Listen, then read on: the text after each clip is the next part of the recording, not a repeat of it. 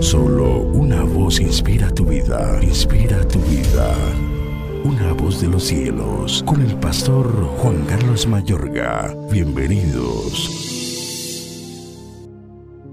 Palabra fiel y digna de ser recibida por todos, que Cristo Jesús vino al mundo para salvar a los pecadores, de los cuales yo soy el primero. De entre los pecadores, ¿cómo te consideras? Hay pecadores que no se consideran pecadores o por lo menos no tan pecadores engañándose a sí mismos y en consecuencia no progresan, por lo menos no como el Dios de la creación quiere, el Dios que ha de juzgar a vivos y muertos. En el pasaje inicial, el apóstol Pablo se cataloga como el peor de los pecadores al cual Dios salvó. Por eso escribe, con Cristo estoy juntamente crucificado y ya no vivo yo, mas vive Cristo en mí y lo que ahora vivo en la carne, es decir, en el cuerpo, lo vivo en la fe del Hijo de Dios, el cual me amó y se entregó a sí mismo por mí. Si alguien quiere saber la medida de la dimensión del amor de Dios, aquí está. El Hijo de Dios se entregó a sí mismo por ti y por mí. No es solo que Dios ama al mundo entero, sino que te ama a ti y se entregó en la cruz por ti y por mí, murió por ti y si hubiera sido solo tú en el mundo, igual Jesús habría muerto por ti. Es así de íntimo.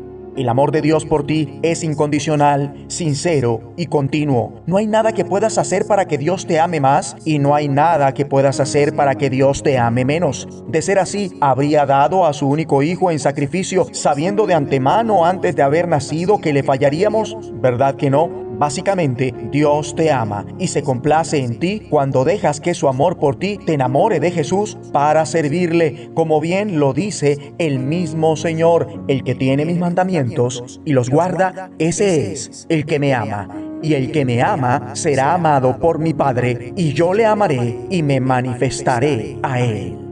Dios nos ama a todos, pero su amor es conocido, es decir, entendido, comprendido y experimentado solo por los que corresponden en amor obediente al Señor. Cuando Pablo finalmente entendió esto, cambió radicalmente su vida. Su vieja vida, una vida imperfecta, plagada de defectos, había llegado a su fin. En palabras más claras, Pablo dice, he sido crucificado con Cristo. Mi ego ya no es central. La vida que me ves viviendo no es mía una vida nueva, perfecta, había comenzado porque dice, Cristo vive en mí. El varón perfecto, el Espíritu de Cristo, había venido a vivir en él para perfeccionarlo para siempre, hasta ser perfecto como nuestro Padre que está en los cielos es perfecto, hasta llegar a un varón perfecto a la medida de la estatura, de la plenitud de Cristo. Esta nueva vida fue una vida de fe en el Hijo de Dios. Por eso Pablo discute vehementemente al defender este evangelio que se revela por fe y para fe, como está escrito, mas el justo por la fe vivirá. Es por eso por lo que tuvo que en una ocasión confrontar cara a cara a Pedro, quien ya sabía la verdad de este mensaje, sin embargo, debido al temor que sentía a la pandilla judía conservadora, había estado imponiendo el antiguo sistema de circuncisión, comenzó a seguir y promover las antiguas leyes y costumbres judías. Al hacer eso, Pedro dio la sensación de que no era suficiente ser cristiano. Estaba diciendo que la gente también debía seguir las costumbres judías, pero la fe en Jesucristo es todo lo que se requiere. Mejor dicho, sabemos muy bien que no estamos bien con Dios al cumplir con las reglas, sino solo a través de la fe personal en Jesucristo. Sin importar que se tenga el mejor sistema de reglas que el mundo haya visto, ningún ser humano puede agradar a Dios mediante la superación personal. Creímos en Jesús como el Mesías para que pudiéramos estar ante Dios confiando en el Mesías y no tratando de ser buenos. Oremos.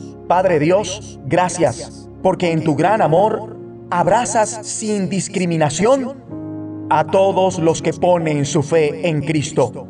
Ahora soy justificado por la fe para tener una vida totalmente cambiada Ahora Cristo vive dentro de mí por su Espíritu Santo y ya no vivo la vieja vida imperfecta, sino una nueva por la fe en tu Hijo que va manifestando la perfección en progreso como la luz de la aurora, que va en aumento hasta que el día es perfecto. En el nombre de Jesús.